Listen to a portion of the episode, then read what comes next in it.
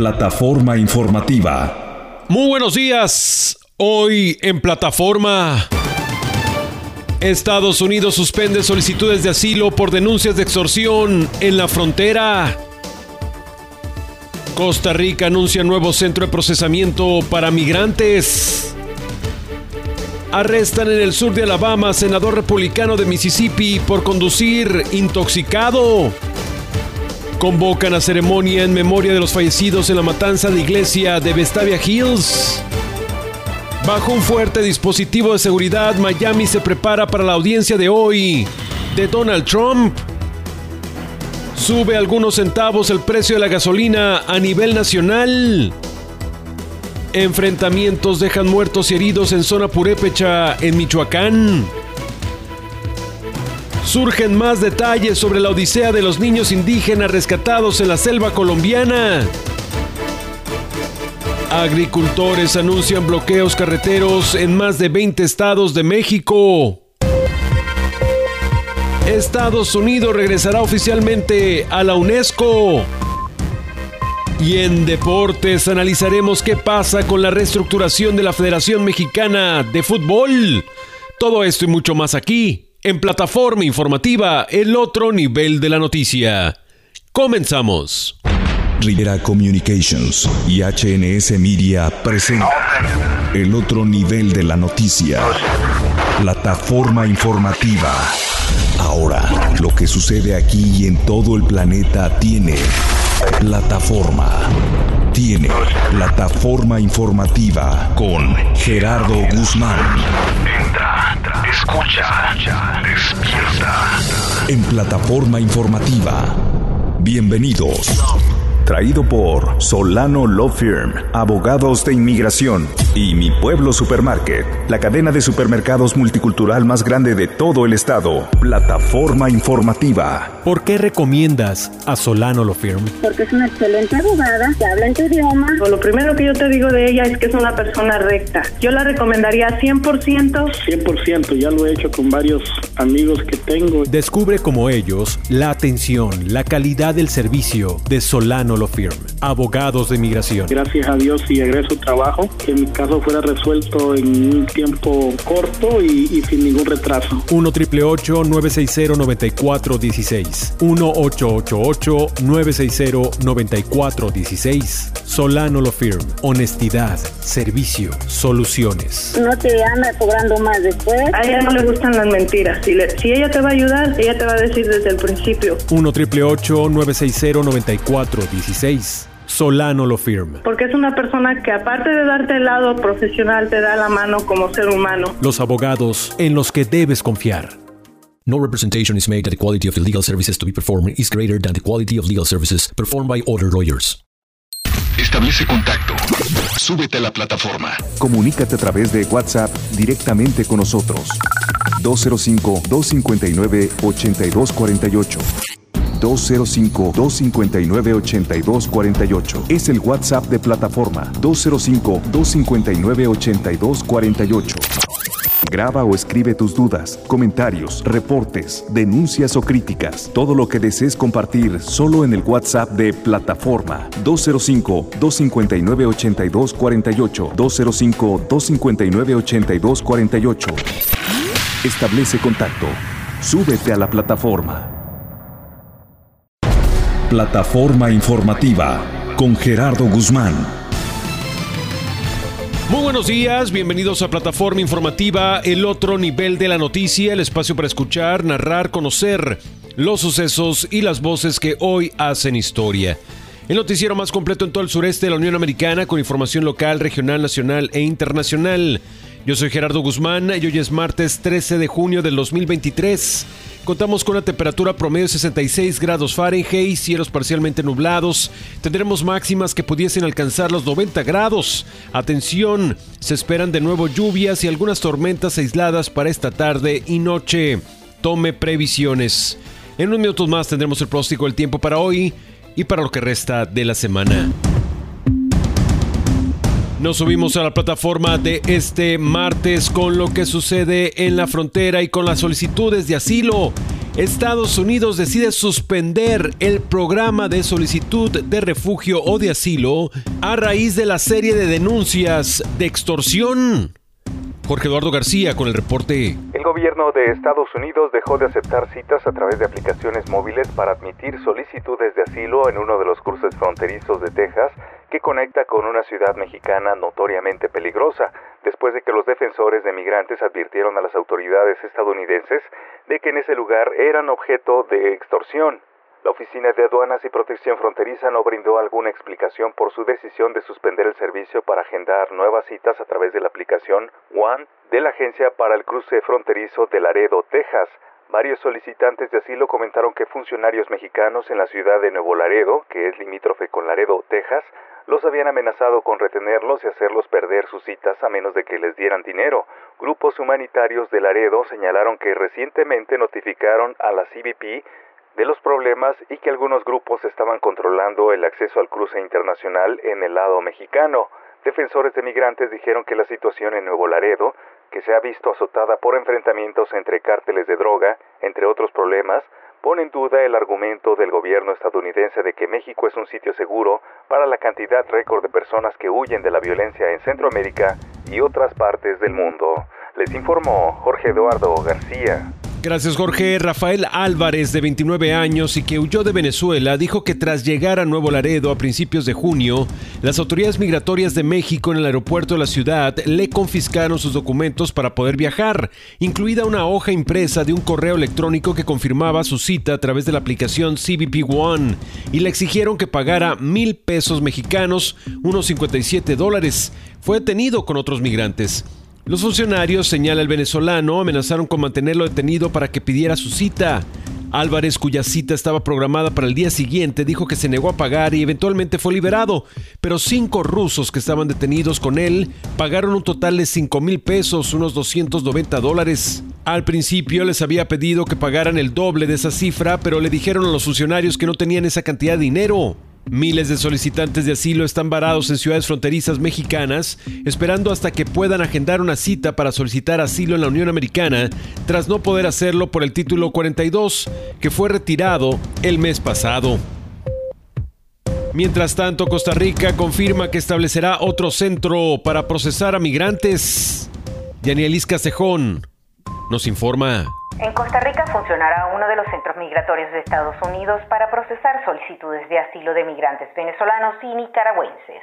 Esta iniciativa facilitará que migrantes de Nicaragua y de Venezuela que estén registrados en Costa Rica como solicitantes de asilo accedan a vías legales para llegar a Estados Unidos y a otros países.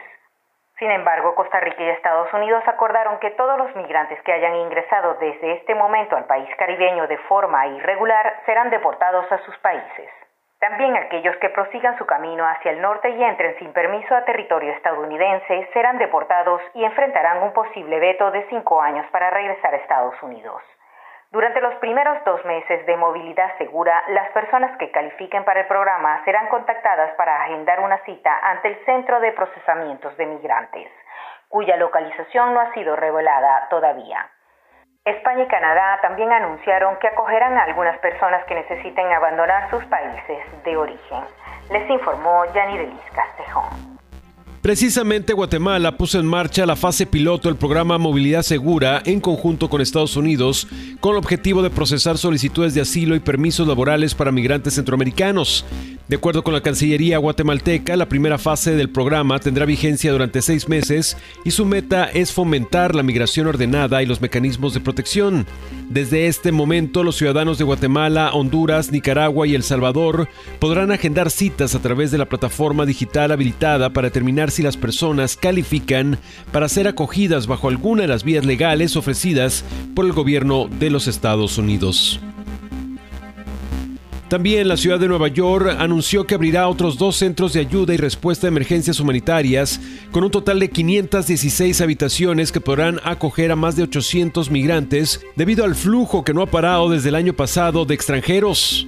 El alcalde Eddie Adams señaló que los centros que estarán en el oeste de la ciudad estarán reservados a familias de adultos y mujeres solteras. Adams explicó además que ya han llegado 74 mil personas, incluido familias con niños, de los que 47 mil están bajo el cuidado de la ciudad. El demócrata insistió en que la Gran Manzana se enfrenta a una crisis humanitaria como ninguna otra antes y que miles continúan llegando cada semana.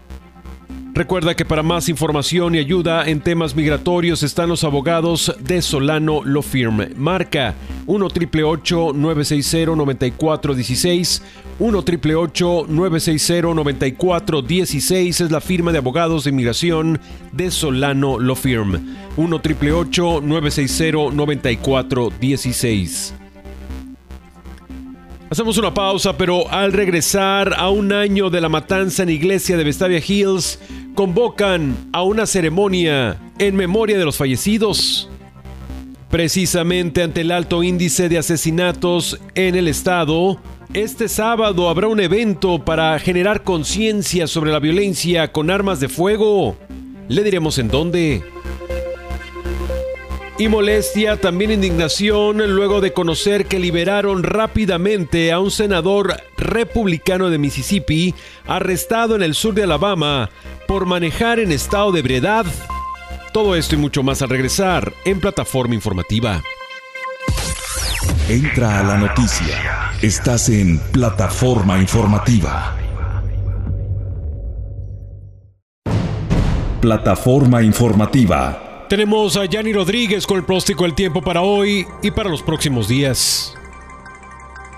Este martes 13 de junio tendremos chubascos, con temperaturas de 80 grados Fahrenheit en las máximas, 67 grados en las mínimas, 61% de probabilidad de lluvia y una humedad de 68%. Mañana miércoles tendremos chubascos, las temperaturas máximas serán de 84 grados Fahrenheit, las mínimas de 67, 79% de probabilidad de lluvia y humedad de 77%. Con el pronóstico del tiempo, Yanni Rodríguez. En más noticias locales, este viernes se cumple un año del mortal tiroteo que ocurrió en Vestavia Hills, específicamente durante la cena en una ceremonia para los feligreses en esta iglesia episcopal St. Stephens. En la St. Stephens Episcopal Church fue donde ocurrió este lamentable incidente hace prácticamente un año. Esta semana esta misma iglesia anunció que para este viernes se tendrá un servicio religioso, una ceremonia en memoria de las víctimas a las 6.30 de la tarde noche, para recordar precisamente a Jane Pounds de 84 años de edad, a Barrini de 84 también, y a Sharon Jaeger de 75 años de edad. Los tres fallecieron durante esta matanza, pero también para recordar a las víctimas que sobrevivieron al tiroteo. Esta ceremonia se va a llevar a cabo en la nave de la iglesia, en el salón principal, y también se va a poder observar en línea a través de streaming live. Como saben ustedes, fue el 16 de junio, un jueves 16 de junio del 2022, que la policía respondió a reportes de que había un atacante en activo en esa iglesia. Esto ocurrió durante la cena tradicional Boomer's Potluck que empezó a las 5 de la tarde en la iglesia. Había alrededor de 25 personas participando y comiendo en esta cena en el salón de parroquianos, incluyendo al sospechoso, que ya antes había acudido a la iglesia y también había cenado en esta ceremonia, en esta tradición. Este señor se sentó solo, un eh, miembro de la iglesia se le aproxima, lo invitó a que se, se, juntara con ellos. Cuando le preguntaron cómo se llamaba, él solamente dijo el señor Smith y no quiso ir a la otra mesa para juntarse con las otras personas. Fue en ese momento que sacó una pistola, disparó contra tres personas. Un miembro de la iglesia, Jim Musgrove, golpeó al atacante con una silla y forcejeó con él para quitarle el arma de fuego. Bar Rini, de 84 años de edad, fue declarado muerto en la escena. En el caso de Sharon Jaeger, de 75 años, y también en el caso de Jane Pounds, a ambas las llevaron al hospital de la Universidad de Alabama en Birmingham, donde desafortunadamente fallecieron momentos después. En el mes de mayo, Robert Finley Smith se declaró culpable, 71 años de edad, de los cargos de homicidio en primer grado, una decisión que le salvó de la pena de muerte y por eso fue sentenciado a cadena perpetua sin derecho a libertad bajo palabra. Nunca, nunca se supo cuál fue el motivo para que Robert Finley Smith decidiera entrar a esa ceremonia y disparar contra los tres fallecidos. Por otra parte, un senador estatal de Mississippi fue arrestado en el sur de Alabama por conducir bajo la influencia del alcohol. La semana pasada, Michael McClendon, de 59 años de edad, fue detenido el 5 de junio y le dictaron cargos de DUI, además de que estaba no solamente alcoholizado, sino había combinado con drogas. Él fue procesado en la cárcel condado Baldwin cerca de las 7 de la noche y luego fue dejado en libertad esa misma noche después de pagar una fianza de 2.500 dólares. ¿Cómo es posible? La oficina del sheriff del condado Baldwin dice que mantiene todavía eh, bajo reserva lo que sucedió con este senador y sobre todo qué sustancia tenía en su organismo que lo mantenía embriagado o intoxicado. McLennan es un eh, congresista republicano que representa el Distrito 1 del Condado de Soto y reside en Hernando. Este es su primer término como legislador en el Congreso de Mississippi. Según eh, la página internet de la legislatura, este congresista es eh, vicejefe del Comité de Seguros del Senado. También está en el Comité de gastos, negocios e instituciones financieras. También es parte del Comité de Educación, del Comité de Transporte y Carreteras. Es eh, parte del Comité de Tecnología, municipios y oficinas estatales de investigación. Total que está en bastantes comités. A ver cómo sale después de este escándalo. Pero lo que más genera controversia es cómo es posible que lo hayan dejado salir en libertad esa misma noche después de pagar una fianza de 2.500 dólares, cuando por ley esta persona debe quedarse por lo menos 24 a 48 horas hasta que se le quite la borrachera, hasta que se le quite lo drogado que posiblemente estaba. Pero no sé si ahí hubo influencia de su puesto y por eso lo dejaron salir tan rápido. ¿Usted qué piensa? Entra a la noticia. Estás en plataforma informativa. Tengo información sobre este evento comunitario para generar conciencia en torno a la violencia con armas de fuego aquí en Birmingham. Pero antes vamos con eh, los teléfonos de los abogados de migración de Solano Law Firm que me están indicando que todavía en estos últimos eh, días o la última quincena pues que queda de junio Usted puede todavía acceder a la promoción de consultas legales a 75 dólares, pero acuérdese cómo es el mecanismo. Tiene que marcar al 1 960 9416 1888 960 9416 decir la palabra radio y así es como usted asegura su consulta legal a 75 dólares. ¿Por qué? Al marcar el 1 960 9416 tendrá eh, una primera evaluación que va a ser gratis, una evaluación sobre su caso para revisar si hay oportunidad de resolver esa situación.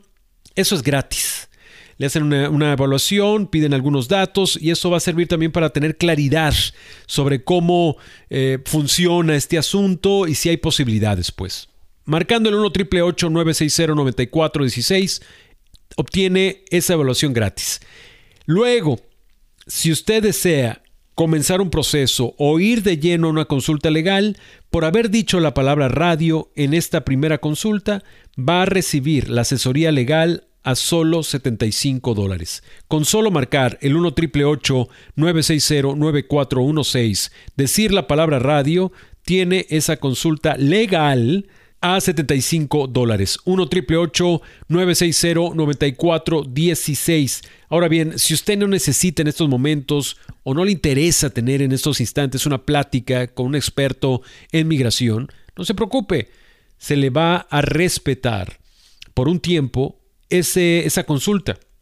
A 75 dólares. Para cuando usted se decida, cuando usted lo necesite, simplemente pues llama otra vez, oiga, yo soy fulano de tal porque ya tienen sus datos, yo soy fulano de tal, eh, dije la palabra radio y pues ahora sí quiero mi consulta a 75 dólares, se lo van a respetar. Así que hay que aprovechar. 1 triple 960 9416 1 triple 960 9416 Abogados de Migración de Solano Law Firm.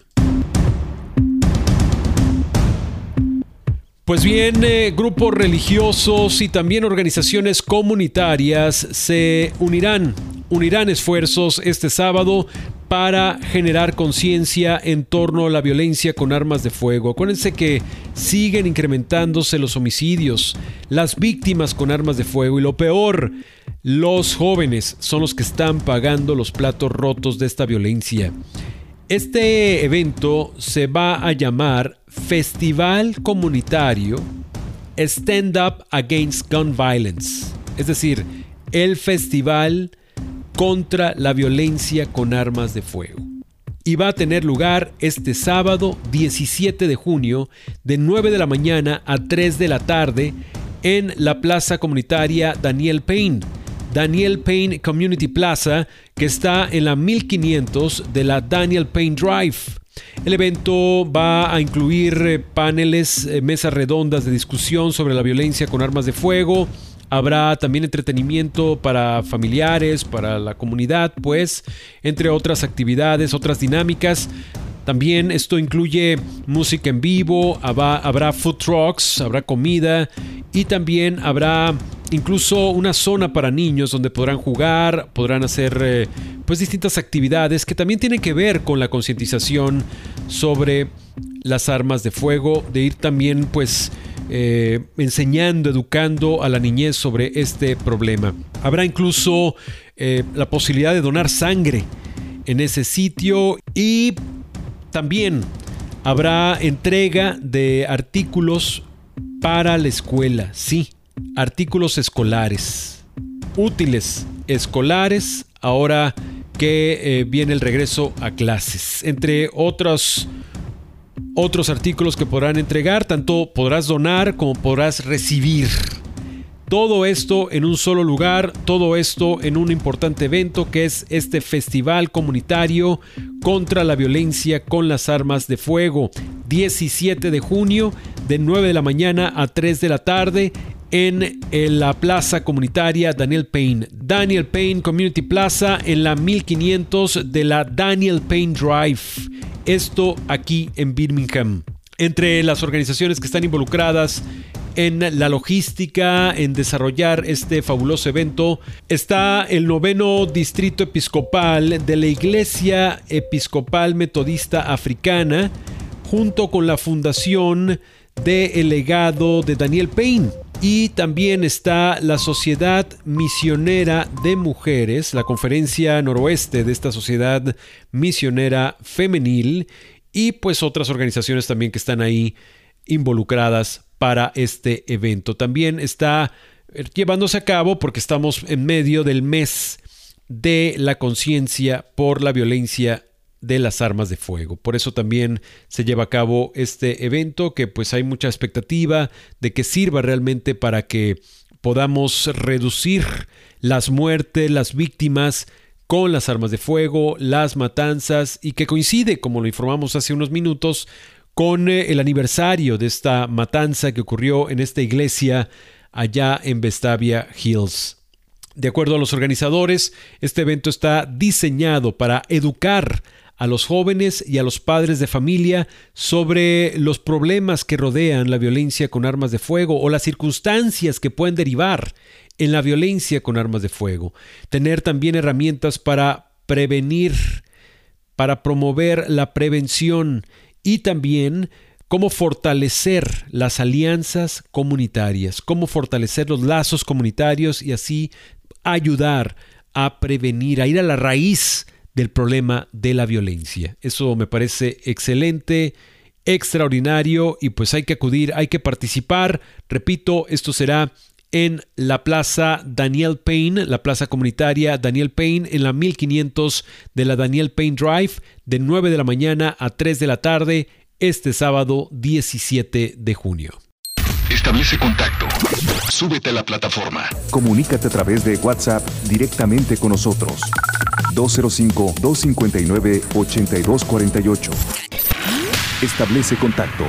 Súbete a la plataforma. El WhatsApp de plataforma 205-259-8248, 205-259-8248. Súbete a la plataforma, se parte esta comunidad que crece todos los días. Nos han llegado algunos comentarios acerca de lo que se espera suceda el 30 de noviembre con el pago de este reembolso fiscal. Comunícate con nosotros, te lo explicamos con mucho gusto y también qué es lo que está pasando con respecto a otras cuestiones que tienen que ver con la migración, con la política. Mucha gente está comentando sobre lo de Donald Trump, que es hoy, pero bueno. Eso también lo podemos comentar a través del WhatsApp de plataforma. Mientras tanto, ya está con nosotros Marcelo Canto y nos tiene los deportes. Plataforma deportiva. Gerardo, placer saludarte como siempre en esta plataforma deportiva. El eh, boxeo mexicano recibe a un nuevo inmortal, la lista ya es larga, por mucho sigue siendo el deporte que más méritos le ha dado a México. El fin de semana se vivió la ceremonia de entronización de la clase 2023 del boxeo en Canastota, en donde Rafael Márquez, el ex campeón mundial de peso gallo, también de peso super gallo, y que sería principalmente recordado por aquella tetralogía épica, sangrienta, memorable, frente a Israel, el magnífico Vázquez, eh, lo está colocando en la inmortalidad y en el Olimpo eterno del boxeo. Hermano menor de Juan Manuel, que fue entronizado hace tres años en la clase 2020. Está también Timothy Bradley, el británico Cole Froch, Alicia Ashley, además de Laura Serrano, como parte de esta nueva generación. Eh, esas cuatro peleas son eh, algunas de ellas las mejores en su respectivo año. Y ahora además se une estrellas de la talla de Humberto La Chiquita González, de Julio César Chávez, y de su hermano Juan Manuel Márquez, como algunos de los mexicanos que en años recientes han sido inmortalizados para siempre en Canastota. Felicidades a Rafa, un tipo de pocas palabras que probablemente no recibió los reflectores merecidos durante su carrera pugilística, pero que ahora tendrá de qué hablar eternamente. Y lo digo de forma literal. Regreso contigo, Gerardo. Buen día. Gracias, Marcelo. Hay que hacer una pausa y regresando tenemos mucho más en plataforma informativa plataforma informativa. Regresamos.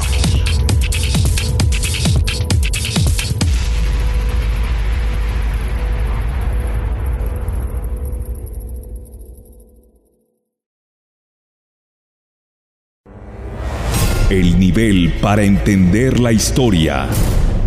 Para conocer la noticia. Plataforma informativa. Gracias por continuar en plataforma informativa. El otro nivel de la noticia. Seguimos con la temperatura que oscila en los 66 y los 68 grados Fahrenheit. Hay cielos nublados, esperan lluvias y algunas tormentas aisladas para esta tarde y noche. Un patrón que se va a repetir el miércoles. Tome previsiones. Vamos a Miami porque el expresidente de los Estados Unidos, Donald Trump, dejó su club de golf en Bedminster, Nueva Jersey, para dirigirse al estado de Florida, donde este martes 13 de junio comparecerá ante una corte federal de Miami para afrontar 37 cargos federales por el manejo de documentos clasificados.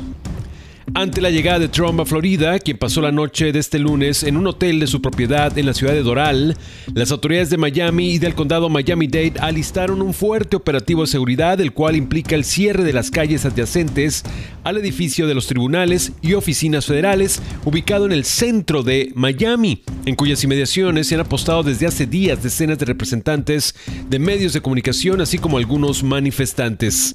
De los 37 cargos que enfrentará Donald Trump este martes por la tarde, 31 de ellos están relacionados con los documentos clasificados que guardó en su mansión de Mar-a-Lago después de dejar la Casa Blanca a principios del año 2021.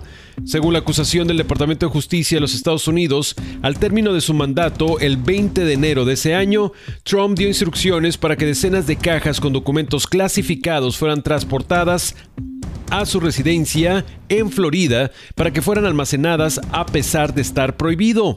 Las cajas con estos documentos se mantuvieron en sitios como un salón de recepciones, un baño, un depósito, una oficina y hasta en la habitación del expresidente en esa mansión. Plataforma informativa. Está de nuevo con nosotros Yanni Rodríguez con el próstico del tiempo para hoy y para el resto de la semana. Hoy martes 13 de junio tendremos chubascos, con temperaturas de 80 grados Fahrenheit en las máximas 67 grados en las mínimas, 61% de probabilidad de lluvia y una humedad de 68%. Mañana miércoles tendremos tormentas. Las temperaturas máximas serán de 84 grados Fahrenheit, las mínimas de 67, 79% de probabilidad de lluvia y 77% de humedad. El jueves tendremos tormentas dispersas en Alabama y en Georgia estará mayormente nublado. Las temperaturas máximas serán de 86 grados Fahrenheit, las mínimas de 68, 50% de probabilidad de lluvia y una humedad de 71%. Con el pronóstico del tiempo, Yanni Rodríguez. Gracias, Yanni. En otras noticias, sube un poco el precio de la gasolina en Estados Unidos. Jorge Eduardo García nos explica en dónde están los precios más caros y en dónde los más baratos del combustible. El informe de la Asociación Estadounidense del Automóvil señaló que el precio promedio a nivel nacional por un galón de la gasolina regular se ubicó esta semana en 3.59 dólares en comparación con los 3.55 de la semana pasada. En cuanto al diésel, la media se ubicó en 3.90 dólares el galón. Por estados, las entidades que mantienen el precio más barato están en el sur del país, como Texas, Alabama, Tennessee, Luisiana, Georgia y Mississippi. Allí en promedio está entre 3.05 y 3.15 el galón de la regular. Más hacia el norte y hacia el oeste el costo se incrementa, mientras en Virginia está en 3.30 dólares el galón, en Maryland alcanza los 3.48 y en Washington, D.C. o Nueva York está en 3.68 dólares en promedio. En contraste, en California el precio del galón de la regular está en 4.49 dólares. En todo el país se muestra un incremento de 2 a 4 centavos comparado con la semana pasada, según el análisis de la AAA. Les informó Jorge Eduardo García. En Noticias de México se registran muertos y heridos por enfrentamientos en zona purépecha allá en Michoacán. Gabriel Aguilar nos informa. Bloqueos de civiles armados identificados como presuntos comuneros, balaceras, asesinatos y operativos de seguridad este lunes en el municipio de Uruapan. La violencia se desató luego de que integrantes de pueblos purépechas unidos, vestidos con capuchas, armas largas y chalecos antibalas, decidieron bloquear carreteras en la zona para presuntamente exigir a las autoridades federales y estatales, ambas de Morena, menos robos y violaciones. Se detectó que los bloqueos los realizaron sobre los tramos de Uruapan a Los Reyes y también de Pomacuarán a Paracho. Se alertó de una balacera entre ese grupo de supuestos comuneros en contra de otro antagónico en la comunidad de Caparécuaro, en la zona de Uruapan. En datos preliminares se reportó que ese enfrentamiento dejó un saldo de al menos dos personas muertas y más de cuatro heridas. Con información desde México, Gabriela Aguilar. Gracias, Gabriela. En más de ese país, ante las posibles impugnaciones de opositores respecto a la encuesta que realizará Morena para elegir al coordinador nacional de la defensa de la Cuarta Transformación, el dirigente nacional del partido, Mario Delgado, afirmó que está blindado el proceso, ya que los aspirantes harán actividades internas, las cuales están sustentadas en la Constitución como parte de las obligaciones de los propios partidos políticos. Recalcó que en procesos anteriores no ha habido algún problema legal en ejercicios similares. La bancada de Movimiento Ciudadano en la Cámara de Diputados impugnó ante el Tribunal Electoral del Poder Judicial de la Federación y el Instituto Nacional Electoral el acuerdo del Consejo Nacional de Morena de este domingo al considerar que le permitirá a este partido iniciar precampañas de manera anticipada. Por cierto, ayer presentó su separación del cargo la jefa de gobierno de la Ciudad de México, Claudia Sheinbaum. He tomado la decisión de separarme del cargo de forma definitiva el 16 de junio del presente, con el fin de llegar a ser la primera mujer en la historia de México en encabezar los destinos de la nación. Sheinbaum inicia así su proceso para ganar la nominación de su partido hacia la candidatura presidencial por Morena. En Colombia surgen más detalles sobre la odisea que vivieron los niños indígenas rescatados en la selva. Con el correr de las horas siguen surgiendo detalles de la odisea de los cuatro niños que estuvieron 40 días perdidos en la selva de Colombia. Según uno de los rescatistas que los encontraron, pese a las inclemencias, los niños nunca perdieron la conciencia y recuerdan todo lo ocurrido. Cuando la encontramos realmente fue una felicidad muy inmensa, pues sí, estaba, muy, estaba un poco muy, estaba un poco muy desnutrida, pero lo, lo, lo, que miramos de, de, los cuatro menores, independientemente de la niña que no habla, era que ellas no habían perdido el conocimiento, se recordaban de todo. Los hermanos Leslie de 13 años, Soleini de 9, Tien Noriel de 5 y Christine de 1, indígenas de la comunidad Huitoto, viajaban junto a tres adultos, incluida su madre, en una avioneta que cayó en la selva el primero de mayo. Todos los adultos murieron. Durante 40 días, los niños lograron sobrevivir deambulando por la selva amazónica, en la que habitan jaguares, pumas y serpientes venenosas. La que dirigió todos esos 40 días fue la mayor. Fue muy inteligente porque nosotros cuando revisamos el maletín, ¿qué es lo que llevaba? Clara ella cogió el toldillito, cogió, cogió la toallita, el pedazo del camping, se echó una linterna con batería de, dos par, de un par, pero ya estaba desgastada. Los dos celulares, creo que ellos se distraían a veces de noche. Una caída musical y, la frasquita de gaseosa. Ellos siempre se ubicaban cerca de los ríos porque realmente ellos cargaban un frasquito de, de gaseosa y ahí cargaban su maletín. Cuando los encontraron, los niños estaban desnutridos y débiles.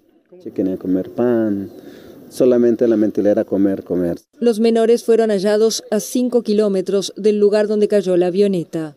Según los rescatistas, la niña dijo que habían escuchado un mensaje de su abuela en lengua huitoto, emitido por altoparlantes y en el que les pedían dejar de caminar.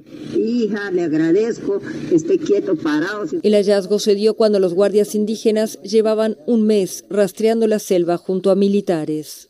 Los niños se recuperan ahora en un hospital militar de Bogotá. En más noticias, Estados Unidos pide oficialmente el reingreso en la UNESCO.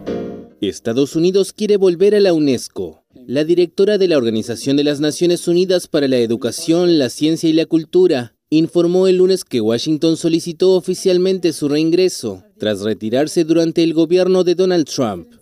Los 193 países miembros deberán ahora decidir por mayoría en una votación prevista en julio si aceptan la petición. A la UNESCO le va bien y le irá aún mejor con el regreso de Estados Unidos. En primer lugar, porque la vocación del multilateralismo es recibir a todas las naciones, grandes y pequeñas. Estados Unidos abandonó por primera vez la UNESCO en 1984 bajo la presidencia de Ronald Reagan por su supuesta inutilidad y sus excesos presupuestarios. Regresó en octubre de 2003, pero la administración Trump anunció 14 años después su marcha de la organización por su persistente sesgo anti-israelí. Esta retirada, acompañada de la de Israel, se hizo efectiva en diciembre de 2018. El actual presidente Joe Biden considera que su ausencia en la UNESCO permite a China tener más influencia en las reglas sobre inteligencia artificial. Estados Unidos suspendió en 2011 su financiación a la organización tras la admisión de Palestina, por lo que acumula una deuda por 619 millones de dólares, una cifra superior al presupuesto anual de la UNESCO. Washington informó que pidió al Congreso estadounidense el desembolso de 150 millones de dólares para el ejercicio fiscal de 2024, una contribución que continuará los años siguientes hasta la liquidación de los atrasos. Y agricultores anuncian bloqueos carreteros en más de 20 estados de México. Dan ultimátum en Tamaulipas. Escuche. Sin descartar que paralicen aeropuertos y puentes internacionales de Tamaulipas, agricultores del estado se suman al cierre de carreteras en 20 entidades para exigir un precio de garantía de los granos luego del rechazo del presidente Andrés Manuel López Obrador. En Tamaulipas, uno de los principales graneros a nivel nacional, donde se agotaron las vías de diálogo con la administración del gobernador Américo Villarreal, la producción de sorgo asciende a más de los 2 millones de toneladas, por lo que se estiman pérdidas millonarias derivado del derrumbe de los precios. Marco Antonio Garza Acosta, presidente de un módulo de riego del distrito de riego 26, dijo que el miércoles también cerrarán carreteras de la frontera de Tamaulipas y plantearán incluir puentes internacionales y aeropuertos del Estado, a fin de presionar al gobierno para que cumpla con los precios de garantía que ha mostrado ser razón en el tema. Con la información desde México, Gabriela Aguilar. Hay que hacer una pausa, pero al regresar tenemos deportes. ¿Qué pasa con la Federación de Fútbol en México? Todo esto y mucho más al regresar en plataforma informativa. Entra a la noticia. Estás en plataforma informativa.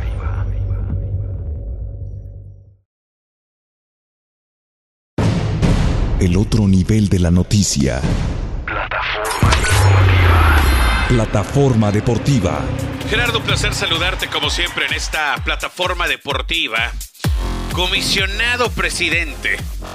¿Qué demonios significa eso? Ayer hubo Asamblea eh, General Extraordinaria de la Federación Mexicana de Fútbol, que ya tiene algunos años en Toluca como sede, eh, y aprobaron una estructura totalmente nueva. Digo, tratando de tapar el sol con un dedo, maquillando todos los problemas que se han traducido en pésimos resultados deportivos, a partir de el poco interés que existe en la parte deportiva y en la que ha predominado la económica durante ya muchos años, ¿no? La salida de John de Luisa no creo que influya demasiado. Para ser totalmente franco en relación al puesto de presidente, ahora nombran esta posición de, de comisionado presidente, lo que fuere que eso signifique. También nombraron a, en el papel estará Juan Carlos Rodríguez Vaz. También hay una de comisionado presidente como presidente ejecutivo con Ibar Cisniega Campbell. Se tomó esta decisión. Hay un nuevo organigrama completamente. Yo no sé realmente en qué pueda beneficiar cambios en el organigrama para las funciones reales, que son el de modificar los estatutos para que regresen, para que regresen el ascenso y el descenso, para limitar el número de extranjeros en el fútbol mexicano, para favorecer, para no ponerle cláusulas tan caras eh, a los contratos de jugadores que pretenden ser vendidos a clubes de Europa. Esas son las decisiones que la gente de pantalón largo debe de tomar en pro del beneficio del futbolista, de la liga, eventualmente de la selección mexicana. Ese es el tema. Pero es demasiado fácil decir, hay nuevo organigrama, nuevos nombres, comisionado presidente. Se llama maquillaje. De lo rescatable, creo, la incorporación de la Liga MX femenil como parte del comité ejecutivo de la Femex Food y que tengan derecho a voto me parece un acierto, aunque los fines sean más políticos que otra cosa, que haya presencia de forma directa en el comité de la estructura de la Liga MX femenil, ese es un acierto y es un paso hacia adelante. Dice también el comunicado, democratización e inclusión de nuevos miembros en el comité ejecutivo con un voto a cada miembro independientemente de la liga que represente. Bueno, esto también lo veo en cierta forma positivo, pero de poco va a servir si de todas formas continuará el mismo club de Toby. Y no he hablado acerca del tema de la multipropiedad, que ese lo veo mucho más difícil en cuanto a alguna posible modificación a corto plazo, pero todo lo demás es perfectamente posible si así fuere en sus intereses directos o en su defecto que la sede de la próxima Copa del Mundo no involucrara a México. ¿Por qué motivo? Porque al ya estar asegurada la clasificación, también lo está el negocio. Y al estar asegurada el negocio, la parte deportiva pasa, como ha pasado toda la vida, a segundo plano. Esta es la realidad del fútbol mexicano, hablando de los directivos que tenían, a partir del fracaso gigantesco en Qatar, de hacer una reestructuración de tajo, directa, poner un golpe sobre la mesa, sentar bases a corto y mediano plazo que pudiesen verse reflejadas en la cancha desde luego, pero también en el negocio. Una más en la que nos dan a todos los que seguimos el fútbol en México a tole con el dedo. Gerardo, te mando un fuerte abrazo a la distancia. Que tengan excelente martes. Mañana volveremos. Gracias Marcelo y así es como culminamos la edición de hoy de Plataforma Informativa. Agradezco el apoyo técnico a Francisco Quintanilla y le agradezco a usted su atención y compañía durante toda esta hora de información. Lo esperamos en la tarde en Comentando la Noticia, donde tendremos más información de carácter local, nacional e internacional. Yo soy Gerardo Guzmán y le deseo que tenga un feliz martes. A la plataforma. Alcanzaste la noticia. Esto fue Plataforma Informativa. Te esperamos. Te esperamos en la próxima emisión. En la próxima plataforma. Traído por Solano Law Firm. En migración, los abogados en que debes confiar. Y por Mi Pueblo Supermarket, la cadena de supermercados multicultural más grande de todo el estado. Esta fue una producción de HNS Radio.